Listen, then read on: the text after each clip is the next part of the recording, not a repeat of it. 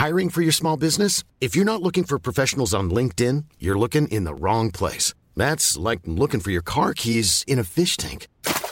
LinkedIn helps you hire professionals you can't find anywhere else, even those who aren't actively searching for a new job but might be open to the perfect role. In a given month, over 70% of LinkedIn users don't even visit other leading job sites. So start looking in the right place. With LinkedIn, you can hire professionals like a professional. Post your free job on linkedin.com slash people today. Eu sou Mário Persona e essas são as respostas que eu dei aos que me perguntaram sobre a Bíblia. Você escreveu perguntando sobre Provérbios 23, 23, que diz para comprarmos a verdade e não a vendemos.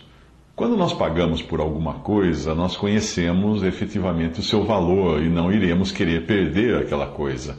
Quando os primeiros missionários protestantes chegaram ao Brasil, a sua principal, principal atividade era de colportor que era um nome dado àqueles que saíam vendendo livros. No caso, eles saíam distribuindo Bíblias, Novos, Novos Testamentos e, e Evangelhos e outras porções das Escrituras. A palavra colportor vem do francês e significa aquele que transporta no pescoço, isto é, em uma bolsa a tiracolo. A princípio, ela, a palavra era usada para qualquer vendedor ambulante que fosse de porta em porta oferecer seus produtos, mas o termo acabou identificando mais os distribuidores de literatura religiosa. Assim, os missionários que vinham ao Brasil eram também comportores ou distribuidores de Bíblias. A Bíblia ainda não era impressa no Brasil, o que só aconteceria durante a Segunda Guerra Mundial e ainda por cima com papel de cigarro emprestado de uma indústria do tabaco porque a guerra, com, por causa da guerra, a, o papel fino não era encontrado com facilidade aqui no Brasil. Então a Sociedade Bíblica Britânica precisou emprestar um, uma carga de, de papel de cigarro para imprimir a primeira Bíblia que foi impressa no Brasil. É preciso lembrar também que a impressão de textos, livros, jornais e revistas era proibida no Brasil até 1808, quando aconteceu a chegada da família real aqui na, na, nossa terra.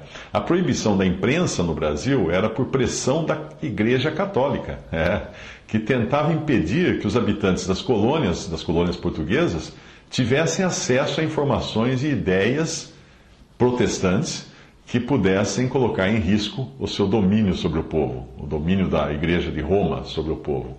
Por isso, livros e jornais precisavam ser impressos em outros países e contrabandeados para o Brasil correndo o risco, então, de serem confiscados e, e os seus distribuidores presos. Para suprir a falta de Bíblias, a Sociedade Bíblica Britânica e, e Estrangeira, fundada em 1804, e também a Sociedade Bíblica Americana, fundada em 1816, passaram a enviar os seus colportores. A sociedade inglesa começou a enviar Bíblias para o Brasil de modo regular poucos anos antes da independência do país. Essas Bíblias impressas na Inglaterra geralmente eram na versão do padre Antônio, Antônio Vieira de Figueiredo, porque isso, isso facilitava a aceitação da Bíblia no ambiente católico. É, inicialmente foram trazidas por capitães de navios, comerciantes, diplomatas e mais tarde as sociedades bíblicas passaram a ter os seus próprios agentes no Brasil. Porém, havia um problema em distribuir gratuitamente Bíblias no Brasil. Naquela época, o catolicismo proibia a leitura da Bíblia pelos leigos. Por isso, quando o padre sabia que alguém tinha ganhado uma Bíblia, ia lá pedir para a pessoa aquela Bíblia, a fim de queimá-la. E a pessoa, com medo do padre ou do pároco, eh, entregava a Bíblia para ser destruída. Eh, isso quando o colportor não era preso, espancado pelos fanáticos a mando do pároco ou até mesmo morto. Sim, existiu esse tipo de perseguição no Brasil no começo da evangelização uh, por, da parte de, de cristãos que não eram católicos. Então os missionários descobriram que se a Bíblia tivesse um preço qualquer que fosse, porque a princípio eles tinham que distribuir de graça, mas quando eles descobriram que se a pessoa tivesse que pagar, ela, ela não entregaria, a pessoa que recebeu a Bíblia não, entregaria isso tão facilmente para os padres essa pessoa iria esconder essa Bíblia em casa e passaria a ler as Escrituras escondido do, do pároco da cidade, porque ela entenderia que era algo que tinha valor, que tinha custado algo para poder ter acesso a ela. O problema é que a maioria das pessoas uh, que recebiam essas Bíblias eram pessoas pobres e viviam na base do escambo, ou seja, fazendo trocas para obter os gêneros de primeira necessidade. Então, os comportores eram instruídos, pela, até pelas sociedades bíblicas estrangeiras, a oferecerem a Bíblia pedindo algo em troca. Geralmente coisas que custavam bem menos que a Bíblia, mas que assim mesmo mostravam ao leitor que ele precisou pagar alguma coisa pelo livro. E aí ele ia pensar duas vezes antes de entregar para o padre para ser queimada. Geralmente eles pegavam em troca um pedaço de rapadura, algumas bananas, laranjas, verdura e coisas do tipo. Então a nossa passagem de Provérbios 23, 23, que diz: compra a verdade e não há vendas, e também a sabedoria e a instrução e o entendimento, mostra que existem coisas que eh, são valiosas.